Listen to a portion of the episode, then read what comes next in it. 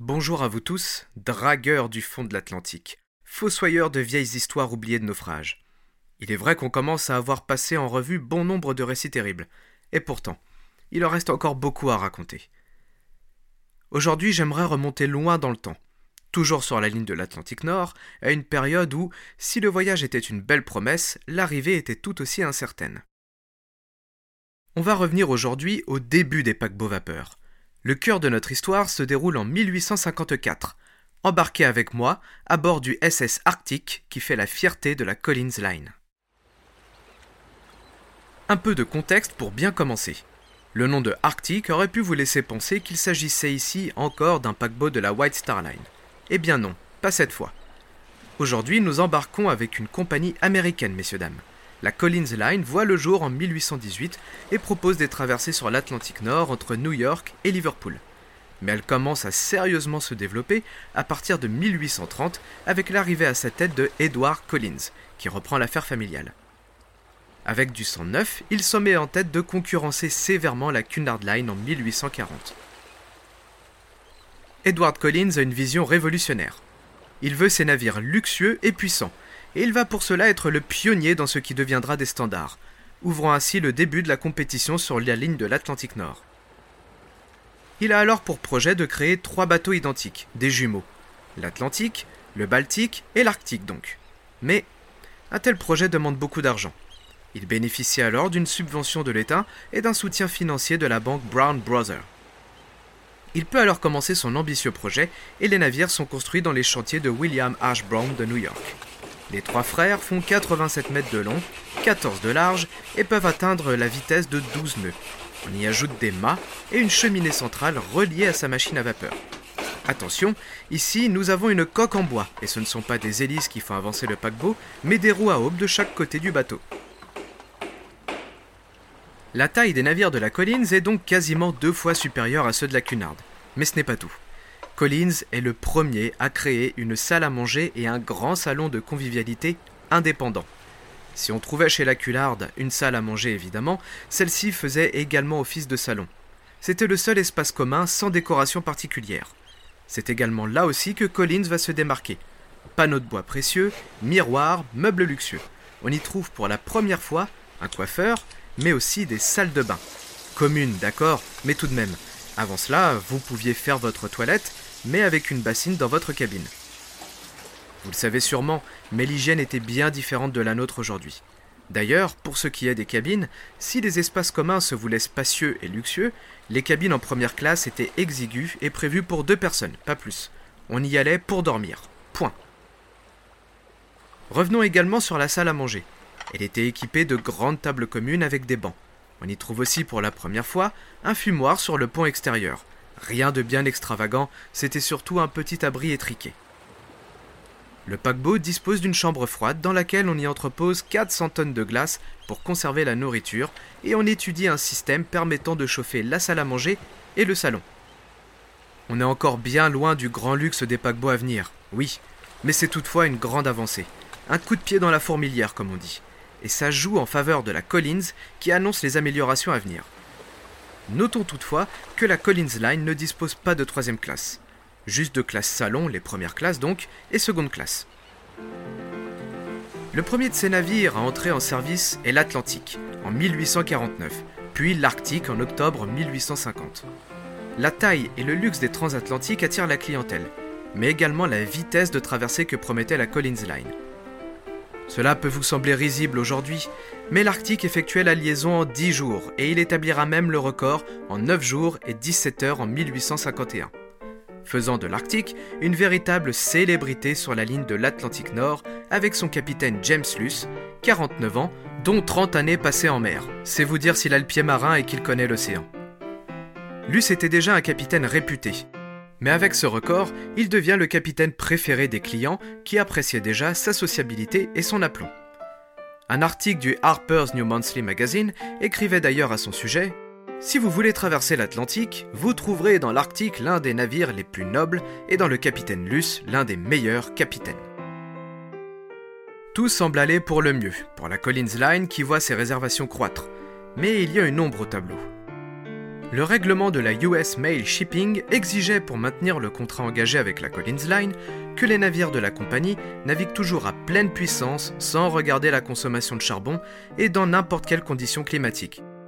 Évidemment, les machines étaient des gouffres à charbon, rendant très élevé le coût d'exploitation des navires. La Collins Line avait donc du mal à être rentable et à remplir ses caisses. En dehors de cela, tout le monde semblait plutôt satisfait et peu de problèmes sont rapportés. Le Pacifique connaît une fois un souci sur sa chaudière, avec beaucoup de mal, il termine son voyage à la voile et tout le monde est content, ou presque. Il sauve aussi l'équipage d'un navire en train de couler dans une tempête, ce qui ne manque pas de dorer un peu plus le blason de la Collins Line. L'Arctique, néanmoins, s'échoue en 1853 sans connaître de grands dégâts, mais il faudra un certain temps pour le remettre à flot. Nous sommes alors le 20 septembre 1854 à Liverpool, et l'Arctique ce matin-là quitte le quai pour la dernière fois en direction de New York. À son bord, 233 passagers et 175 membres d'équipage, portant le total à 408 âmes à bord. Parmi eux, il n'y a pas que des anonymes. C'est un paquebot de luxe sans classe migratoire. S'y trouvent alors des grands pontes et investisseurs de la Collins Line, dont l'épouse d'Edward Collins et ses deux enfants, Henry et Mary. Également la famille de James Brown, président de la banque qui finance en partie la Collins Line un Français, le duc de Gramont, mais aussi un capitaine et sa famille qui viennent tout juste de survivre au naufrage de leur bateau. Un directeur de maison d'édition pour euh, livres d'enfants, l'architecte et illustrateur Frédéric Catherwood, célèbre pour avoir représenté les ruines de la civilisation maya qui fait route vers la Californie. Le capitaine Luce voyage lui aussi avec son jeune fils Willy, âgé de 11 ans. Depuis son plus jeune âge, Willy avait une santé fragile. Pour la première fois, ses parents avaient jugé bon pour lui de profiter des bienfaits de l'air marin en voyageant avec son père. Parmi toutes les personnes qu'on vient de passer en revue, seulement trois survivront au drame qui va suivre. Durant le voyage, il ne se passe rien d'inhabituel. Les passagers profitent du confort du salon, on y joue un peu de musique, on se promène sur le pont, avec un vêtement chaud, c'est agréable en cette fin de mois de septembre. Le fond de l'air, légèrement frais, annonce un bel automne. En dehors de la lecture, l'écriture et les conversations, une traversée transatlantique est plutôt ennuyeuse, idéale pour qui veut se recentrer sur lui-même. William, le fils du capitaine, passe les premiers jours de traversée à jouer avec Millie Brown, la fille du banquier.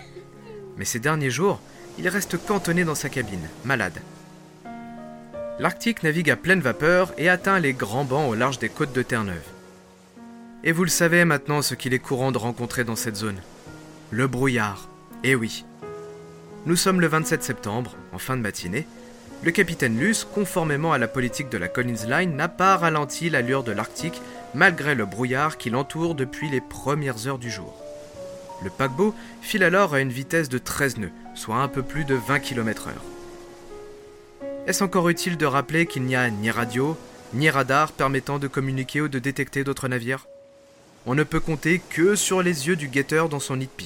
Et justement, il sonne sa cloche lorsqu'il aperçoit un navire vapeur dans le brouillard. Un beaucoup plus petit que l'Arctique, qui se dirige en face et qui, s'ils ne font rien, viendra les percuter sur tribord, à droite. Le petit bateau qui arrive sur eux est le Vesta, navire de pêche français qui venait de quitter Terre-Neuve deux jours auparavant en direction de la France, avec à son bord 150 marins.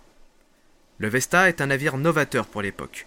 Coque d'acier, machine à vapeur alimentant une hélice, deux mâts pour porter des voiles et quatre cloisons étanches. Le capitaine du Vesta met du temps à réagir tandis que, sur la passerelle de l'Arctique, le premier officier Robert Gourlet donne l'ordre de mettre la barre à bâbord toute à gauche, ce qui fera virer le navire à droite. Il demande également l'arrêt immédiat des machines. Le capitaine Nuss entend cet ordre depuis la salle des cartes, où il était en train de calculer la position de son navire. Il se précipite alors sur la passerelle. Comme le Vesta ne réagit pas de la manière dont l'espérait l'Arctique, la collision devient inévitable. Le capitaine Luce assiste alors au crash de la proue du Vesta sur la coque de l'Arctique. La vitesse de celui-ci pulvérise l'acier du Vesta qui vient morceler et éclater la coque en bois de l'Arctique jusque dans sa roue à aube qui subit d'importants dégâts. La proue du Vesta est arrachée sur au moins 3 mètres, estime Luce. Les cordages qui maintiennent le mât avant du Vesta se brisent et celui-ci tombe. les deux navires se séparent et s'immobilisent. À bord du Vesta, c'est la panique. Le capitaine tente de maintenir l'ordre, fait fermer ses cloisons étanches et ordonne une inspection des dégâts. Mais une grande partie des marins sont convaincus que le Vesta va sombrer rapidement. De plus, ils s'inclinent déjà par l'avant. Ils se mutinent alors et mettent à l'eau deux chaloupes. L'une, surchargée de marins terrifiés, chavire immédiatement. L'autre s'éloigne du Vesta avec une douzaine d'hommes à bord, en direction de l'Arctique. À bord de l'Arctique, justement, personne ne panique. Il semble que les dégâts ne soient qu'au-dessus de la ligne de flottaison après une rapide inspection. Le capitaine Luce entend les cris de détresse des marins du Vesta. Il ordonne alors de mettre les machines en marche en direction de celui-ci, tout en faisant débâcher les six canaux de sauvetage dont il dispose afin de se préparer à transférer les marins français à bord. Six canaux seulement pour presque 500 passagers. Mais c'était dans les clous avec la réglementation à l'époque. Le premier officier, Robert Gourlet, se prépare à monter dans une chaloupe pour partir à la rencontre du Vesta. Dans les salons du bateau, certains ont à peine ressenti une secousse, rien de plus, et ils continuent donc leur conversation. D'autres sortent sur le pont pour constater l'incident. Mais à ce moment-là, personne, absolument personne, ne pense que l'Arctique va couler. La chaloupe de Gourlet est descendue à la mer et il se dirige vers le Vesta en mauvaise posture. Luce entreprend alors de tourner autour du navire en perdition tout en faisant préparer une deuxième chaloupe dans laquelle doit prendre place le second officier William Ballam. Tandis qu'il exécute sa manœuvre et que Gourlet devient à peine perceptible dans le brouillard, les passagers se massent à tribord sur le pont pour assister au triste spectacle. Luce connaît bien son bateau et les sons de celui-ci. Il entend alors que le son de la roue à aube est différent. Et ce n'est pas dû au fait qu'il manque à présent quelques pales, non. Il entend en fait que les pales semblent battre l'eau plus profondément. Et puis, il a la conviction que l'Arctique commence à accuser un léger gîte sur tribord. Il fait alors rappeler Balam qui s'apprête à monter dans le canot et lui ordonne d'aller inspecter plus minutieusement la coque et les ponts inférieurs avec le charpentier. Il exécute les ordres de son capitaine, et c'est alors qu'il constate que, sous la ligne de flottaison, une partie des tôles de la proue du Vesta se sont détachées et se sont enfoncées dans la coque, ayant ouvert une brèche légère certes, mais suffisante pour laisser l'eau envahir l'Arctique. Il faut maintenant que je vous dise que l'Arctique ne dispose pas de cloisons étanches. Collins avait été visionnaire sur beaucoup de choses, mais pas là-dessus. Luce ordonne alors qu'on active les quatre pompes du navire et essaye de faire colmater la coque avec des voiles, des matelas et tout ce qui pouvait venir stopper cette entrée d'eau mais il est trop tard. Et les morceaux de métal saillants de la proue du Vesta déchirent les voiles. L'Arctique disposait également d'une pompe à eau manuelle, et les membres d'équipage se relaient pour pomper aussi vite que possible. L'inquiétude se répand comme une traînée de poudre parmi les passagers qui se massent de plus en plus sur le pont à tribord, accentuant le gîte du bateau. Dépourvu de cloisons étanches, rien ne stoppe alors l'eau qui se répand dans toute la longueur du navire et inonde les grandes cales. Luce, comprenant alors que l'Arctique est voué à couler, décide de diriger son paquebot vers le Cap Ras de Terre-Neuve, qu'il devrait atteindre dans 4 heures s'ils parviennent à faire le maximum pour pomper l'eau et ralentir la fuite. Il fait alors répartir les passagers pour rééquilibrer l'Arctique et se délaisse des chaînes et des ancres avant pour gagner du poids. Avec son porte-voix, il appelle Gourlet. Mais le brouillard s'est épaissi et on ne le voit plus. On ne l'entend pas non plus. Luce n'a pas de temps à perdre. Il fait mettre les machines à pleine vapeur vers Capras, abandonnant derrière lui Gourlet, le Vesta et ses 150 marins. Mais dans le même temps, la petite embarcation avec les 12 marins français atteignait les flancs de l'Arctique et se trouve alors prise dans les roues à aube qui brisent le canot et tuent tous les marins à l'exception d'un seul qui est tissé à bord. C'est horrible, oui, mais ce n'est que le début.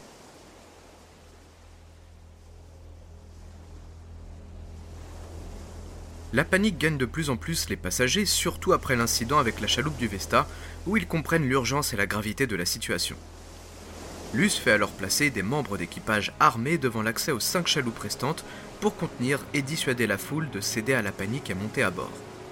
De son côté, il observe les roues à aube qui s'enfoncent un peu plus dans l'eau et donc qui peinent à faire avancer l'Arctique. Il ordonne à un jeune mousse du nom de Stuart Holland de tirer des coups de canon de détresse, Il n'y avait pas de fusée de détresse, mais on utilisait un canon en espérant que le bruit attirerait les bateaux dans les alentours. L'eau montait de plus en plus dans la salle des machines et les soutiers tentèrent de remonter et d'abandonner leur poste. Mais Luce les persuada qu'il était leur seul espoir d'être sauvés. Il fallait que les machines fonctionnent et fassent avancer le navire jusqu'à la côte. Petit à petit, la vitesse du bateau diminuait et bientôt, l'eau noya les chaudières. L'Arctique tremble alors de toutes parts, puis s'immobilise. À notre montre, il est à peu plus de 13 heures, soit à peine une heure après la collision. Luce ordonne de préparer les canaux et commence à organiser l'évacuation du navire. Avec 5 canaux, il peut espérer sauver 150 passagers. Normalement, toutes les femmes et enfants peuvent y trouver une place. On commence alors à charger un premier canot sur bâbord avec femmes, enfants et des provisions pour tenir en mer. Luce demande que le canot reste en attente, stabilisé juste au-dessus du niveau de la mer, pendant qu'on charge les quatre autres. Il veut que tous soient mis à l'eau en même temps pour qu'ils ne se dispersent pas et qu'ils puissent ensemble atteindre Terre-Neuve. L'Arctique, bien qu'à présent immobile, était encore stable et coulait lentement. Il n'y avait pas encore d'urgence absolue à se précipiter. On pompait encore l'eau, on se relayait à la pompe manuelle, et le jeune Stuart Holland continuait à utiliser le canon à intervalles réguliers. Le premier canot avait été placé sous la responsabilité du quartier maître de l'Arctique, qu'on pensait digne de confiance. Il semblerait que sa vision du naufrage ait été un petit peu différente. Il céda à la panique et ordonna à ses subordonnés de couper les cordages du canot. Celui-ci atteignit l'océan dans un grand splash, suivi de quelques cris d'inquiétude, mais il ne chavira pas malgré la houle. Lentement, ils se mirent à ramer et l'embarcation disparut dans le brouillard, loin de l'Arctique. Ce premier acte de mutinerie envers les ordres du capitaine agit comme un cancer parmi les membres d'équipage. Petit à petit, ils abandonnèrent leur poste et commencèrent à penser à leur propre survie. Bientôt, la pompe manuelle se trouva entre les mains de passagers, tout comme l'organisation de l'évacuation. Luce distribuait ses ordres à ses passagers. Un canot était en train d'être rempli avec encore femmes et enfants. Un groupe de membres d'équipage tenta d'en prendre le commandement. On rapporte alors que des passagers se sont saisis de haches pour les repousser en n'hésitant pas à s'en servir. La violence, bien sûr, engendre la violence, et le canot fut précipité à l'eau, éjectant ses occupants et laissant les femmes et enfants se débattre dans l'eau. Ils ne survivront pas. Une partie des membres d'équipage parviennent à se hisser sur le canot et s'éloignent aussi de l'Arctique. Les pompes électriques sont désormais hors service. On ne peut plus compter que sur la pompe manuelle dont l'efficacité est, avouons-le, quasi nulle. Elle est entre les mains d'une femme qui met tout son cœur et son énergie à l'ouvrage. Le capitaine lui dit de cesser, mais elle refuse, déclarant qu'elle continuerait jusqu'à ce que l'Arctique disparaisse de la surface. Et c'est ce qu'elle fera. Le jeune Stuart Holland tient le même discours sur le pont en continuant d'utiliser son canon. Pendant ce temps, le second officier Balam embarque à bord du troisième canot de sauvetage. Lui qui, jusque-là, était resté fidèle à son capitaine, abandonne l'Arctique avec le canot à moitié plein et essentiellement rempli d'hommes de l'équipage. Luce leur hurle dans le porte-voix de repêcher les quelques manheureux qui se débattent encore dans l'eau. Mais ils font la sourde oreille et rament en s'éloignant dans le brouillard.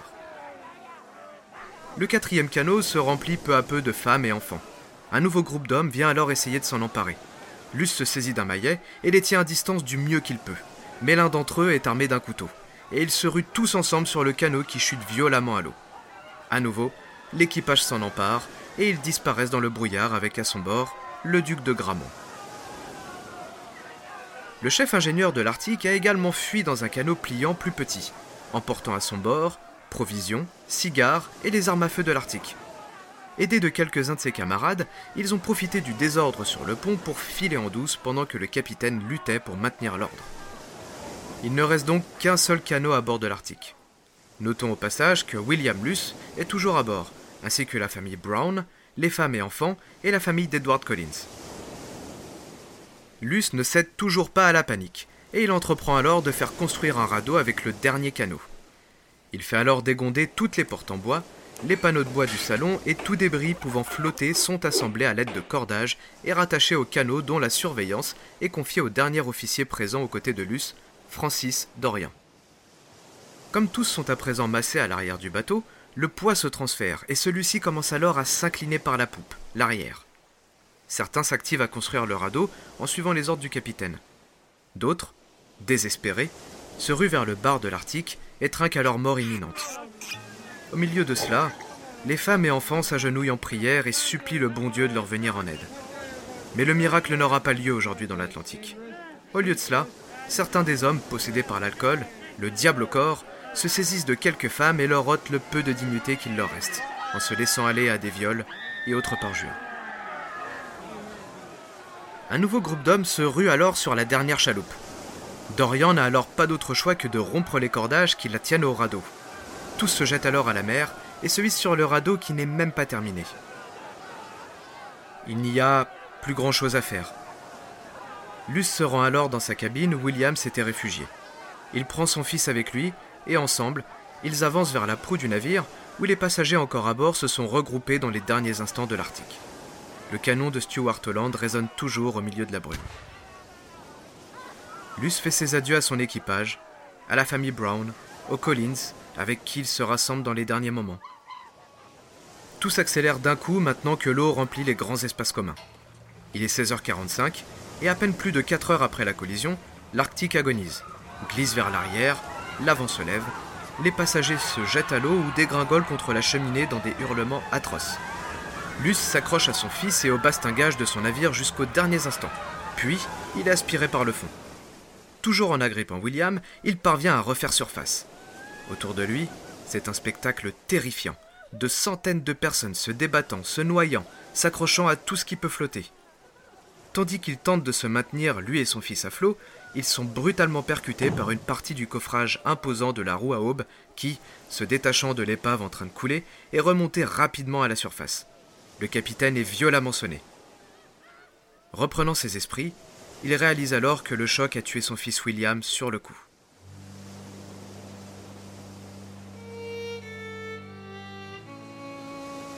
Plus de 200 personnes se sont retrouvées dans l'eau, luttant pour survivre. Environ 72 ont trouvé place sur le radeau de fortune assemblé à la hâte. Le capitaine se hisse sur le coffrage de la roue à aube qui venait de tuer son fils avec une dizaine d'autres passagers. Ensemble, ils essayent d'aider d'autres naufragés à sortir de l'eau. Mais la houle complique la tâche et ils assistent impuissants à l'agonie de centaines de leurs compagnons d'infortune. La nuit tombe. Le radeau dérive de son côté loin du capitaine. Les voix se font silencieuses à mesure que certains meurent de froid, d'épuisement. Sur son coffrage, le capitaine n'est maintenant qu'avec deux personnes. Le marin français sorti de l'eau après qu'il eut percuté son embarcation et le propriétaire de l'usine qui a construit les chaudières de l'Arctique. À quelques mille marins de là maintenant, la chaloupe de Balam avait rejoint celle du quartier-maître. Après une nouvelle répartition à bord des deux chaloupes, ils décidèrent de ne pas faire demi-tour pour aller sortir de l'eau les autres malheureux, mais plutôt de ramer jusqu'à Terre-Neuve dans l'espoir d'y trouver de l'aide. Tous étaient frigorifiés, mais chacun leur tour, ils ramèrent toute la nuit, sans répit, au milieu de la houle qui levait l'embarcation. Balaam se dirigeant sans compas à l'aide des étoiles. Le lendemain, après cette nuit agitée, la chaloupe de Balaam est seule, plus de traces de la deuxième. Deux navires passèrent pas très loin d'eux, malgré leurs efforts pour se faire voir, les deux navires poursuivirent leur route sans les repérer. Le karma, sans doute. Ils atteignirent enfin Terre-Neuve le 29 septembre, après 48 heures passées à ramer dans le froid, continuellement mouillés par l'écume, la houle et les embruns marins.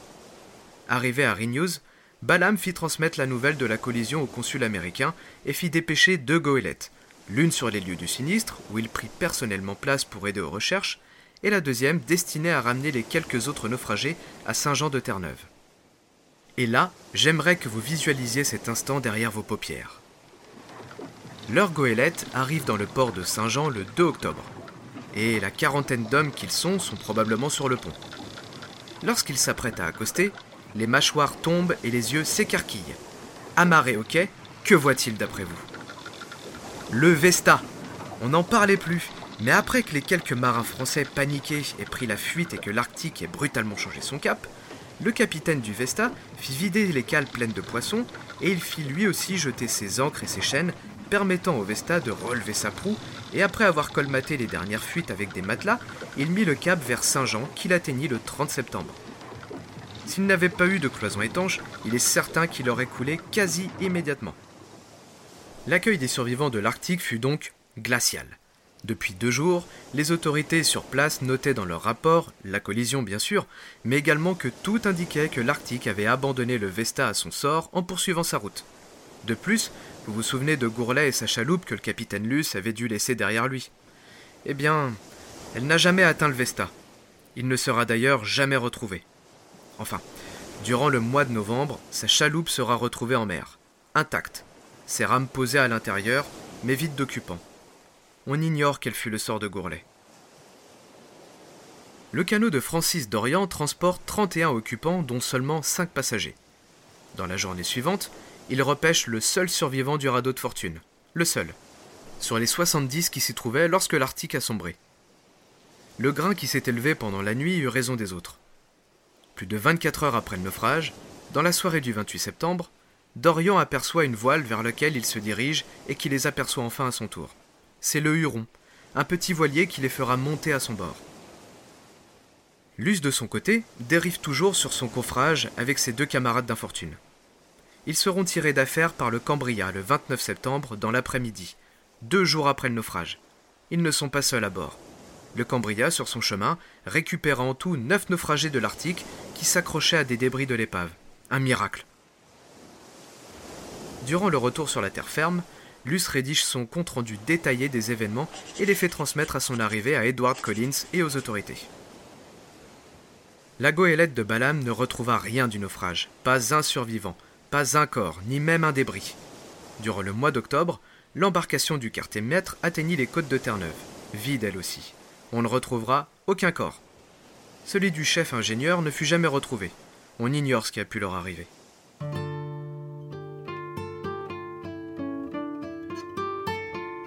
Sur les 408 personnes présentes à bord, on estime que seulement 88 ont survécu à ce terrible naufrage. 88. Parmi les 320 disparus, on compte absolument toutes les femmes et tous les enfants qui auraient survécu d'ailleurs si l'équipage avait suivi les ordres de leur capitaine. La nouvelle du naufrage de l'Arctique n'arrivera à New York que le 10 octobre. Évidemment, on se doutait que quelque chose lui était arrivé. Mais vous savez que l'être humain a cette capacité à garder une lueur d'espoir tant qu'il est dans l'attente et dans l'incertitude. À mesure que les survivants arrivaient à terre et que les témoignages se recoupaient, on mit en évidence la lâcheté des membres d'équipage. Balam et les autres ont alors tenté de faire accuser le capitaine Luce de mauvaise gestion et d'incompétence pendant le naufrage et l'évacuation. Mais le rapport du capitaine et les témoignages des quelques passagers survivants anéantiront leur défense ridicule. La seule chose que peut se reprocher Luce, c'est d'avoir été contraint d'abandonner Gourlet qui ne comprit probablement jamais ce qu'il se passait, et qui, s'il avait été à bord avec le capitaine, aurait certainement pu l'aider à maintenir l'ordre parmi l'équipage. James Luce ne reprit jamais la mer. Un article du New York Times nous apprend qu'il s'est éteint chez lui le 11 juillet 1879 à l'âge de 73 ans. Edward Collins fut profondément ébranlé par la perte de sa famille. Il ne fut plus jamais le même. Il semblait même prendre ses distances avec la Collins Line déjà en mauvaise santé financière le sort voulut enfoncer le clou un peu plus. Le 23 janvier 1856, le Pacifique, frère jumeau de l'Arctique, est amarré dans le port de Liverpool et s'apprête à partir pour 10 jours de traversée en direction de New York avec une cinquantaine de passagers et 140 membres d'équipage. On détache les amarres, il s'éloigne du quai, on se dit au revoir, et puis voilà, on ne le reverra jamais. À New York, on attend sur les quais, dans l'espoir qu'il ait eu une avarie, une panne de chaudière. Au bout de 15 jours, on envoie des navires à sa recherche. On ne retrouvera rien. Aucun débris, aucun corps, rien de rien. Le Pacifique s'est volatilisé. Il faudra attendre 1861 pour retrouver un message dans une bouteille le long des côtes de l'Écosse disant À bord du Pacifique, de Liverpool à New York. Le bateau coule. Confusion à bord. Iceberg tout autour de nous. Je sais que je vais mourir. J'écris pour que mes proches ne vivent pas dans l'attente de me revoir. À celui qui trouvera ma note, faites-la publier. Signé W.M. Graham. À l'époque, les messages dans les bouteilles étaient traités avec précaution. Les canulars, les faux, étaient monnaie courante suite à un naufrage. Mais celui-ci est signé W. Graham, et un William Graham figure à la liste des passagers du Pacifique. C'était même un capitaine britannique qui se rendait aux États-Unis pour prendre possession de son navire. Alors, quelqu'un aurait pu signer un faux message avec son nom. Après tout, la liste des passagers du Pacifique avait été rendue publique. La liste des noms, oui, mais pas la profession. Qui d'autre que quelqu'un comme un capitaine ou un marin expérimenté pourrait en de tels instants garder son sang-froid et prendre sur lui pour rédiger un message expliquant ce qui se passe? Quoi qu'il arrive, ça reste la seule explication possible à la perte du Pacifique, d'autant qu'en cette saison et cette année particulièrement, tous les marins naviguant dans l'Atlantique avaient signalé de très très nombreux icebergs. Ce naufrage accélérera la faillite de la Collins Line qui dépose le bilan en 1858. Edward Collins se retire du milieu maritime. Il quitte New York et part dans l'Ohio où il possède une résidence secondaire. Là-bas, il se remarie et investit dans les mines de charbon il revient en 1862 à New York où il meurt le 22 janvier 1878. L'épave de l'Arctique repose à environ 150 mètres de profondeur, du moins on le pense. Mes recherches ne m'ont pas permis de savoir si on a déjà cherché à l'explorer. Ceci dit, une épave en bois, dans l'océan Atlantique, il ne doit pas en rester grand-chose. En 1991, on pensa avoir retrouvé l'épave du Pacifique à 97 km des côtes de Liverpool, après qu'un chalutier eut accroché l'épave d'un bateau à aube. Les plongeurs identifient bien la poupe d'un bateau à aube, oui, mais les objets remontés indiquent une épave postérieure à 1856. Le naufrage demeure donc encore un mystère. Peut-être pensez-vous que Luce a pris la mauvaise décision en tentant de rejoindre la côte de Terre-Neuve, qu'il aurait dû rester sur place et que, voyant que le Vesta ne coulait pas, aurait donc pu transférer les passagers à son bord. Gardez en tête que le Vesta était non seulement plus petit, mais que, vu les dégâts subis et ce que son capitaine a dû faire pour le redresser, il n'aurait certainement pas pu rester à flot avec le poids de 400 passagers supplémentaires. Et si toutefois vous vous demandez ce qu'est devenu le Vesta, eh bien il fut réparé et navigua jusqu'en 1875 où il sombra au large de l'Espagne. Nous voici à la fin de mon récit de la triste histoire de la Collins Line et de l'Arctique. J'espère que celui-ci vous a plu si vous avez des remarques ou des commentaires, vous pouvez m'écrire à le cimetière de l'océan tout attaché à gmail.com. Je lirai votre message avec plaisir et je vous répondrai. Vous pouvez également rejoindre la page Facebook et Instagram Le cimetière de l'océan. J'y poste parfois quelques photos pour illustrer mes récits. Pour documenter cet épisode, je me suis également aidé des reportages de Tom Linsky sur la Collins Line et sur l'Arctique, disponibles sur sa chaîne YouTube Part-Time Explorer. Il me reste donc à vous dire, à dans un mois j'espère, pour une nouvelle histoire de naufrage ou une histoire sur un paquebot transatlantique.